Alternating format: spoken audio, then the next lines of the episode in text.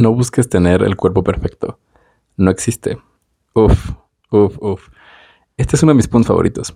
Todo el mundo cree que tener las pompotas, chichotas y abdomen de cuadritos es la máxima expresión de felicidad. Y te aseguro, es más, te juro, que eso te traerá muchos más problemas y pedos mentales que muchas otras cosas. Ahí ves a todo el mundo en el gym haciendo macroseries de pompota y brazote con sus audífonos para causar el efecto de invisibilidad. Mírame, sabroseame, pero no me hables. Por años y años. Mientras están pensando, la de al lado está más sabrosa. ¿Con quién se habrá oxigenado el abdomen? Seguro sus silicones son mejores que los que me puso el doctor Sucho ese.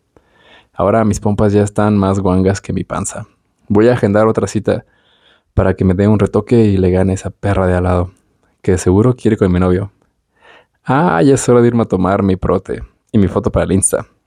Hay un güey que tiene un Audi Mejor que el de mi tonto novio. Y siempre me da love a todo lo que subo. Chin. Se me olvidó mi prote. Y mis pastillas para la ansiedad. Creo que ya estoy sudando de más y mi maquillaje carísimo ya se me bajó. Así mi nariz se ve más caída. Creo que no fue buena idea esa tercera cirugía. Ahora ya ni huelo bien y siempre se me sale el moco sin darme cuenta. ya me voy. Por otro lado, los güeyes. No mames, mi rey. No sabes cómo cargar esa barra. Pinche vato mamón. Ya te sientes mucho porque traes a esa viejota en tu Beamer, que ni es del año. Pero tu vieja siempre ve mis stories y te aseguro mis brazos están más chidos que los tuyos. Mira, ve. Esta es la foto 51 de hoy. Y ya se nota que se hincharon bien cabrón por ese BCA que me restó mi primo. Chale. La neta, la hermana de mi vieja está más sabrosa. Me late un chingo. Y como que me ve de rojo. El otro día vi que subió una foto de un vato acá bien marcado.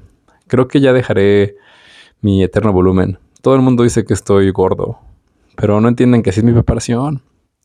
Igual y me amarro el estómago como el Juanito, para marcarme más cabrón. Igual así me tiro la lado en la boda del Quique. Ahora que se ponga más mamado y mi vieja se vaya a su viajecito de ese trabajo. Por cierto, ya ni me gusta. Está re bien guanga. De tanto trabajo, chale.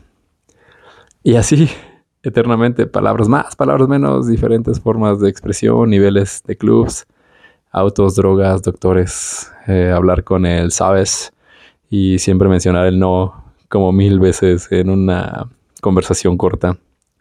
Esas personas que buscan el cuerpo perfecto están muy, muy dañadas de su mente, corazón y alma.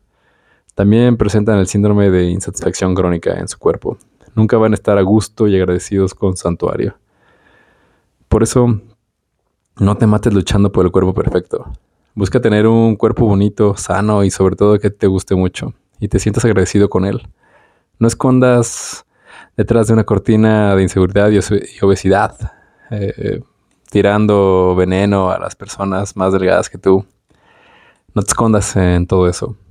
Tu cuerpo santuario requiere de ejercicio sano, buena alimentación, descansos, horas de sueño profundo, diversión, sana sexualidad, elasticidad, coordinación, higiene, productos naturales, vitaminas, hidratación.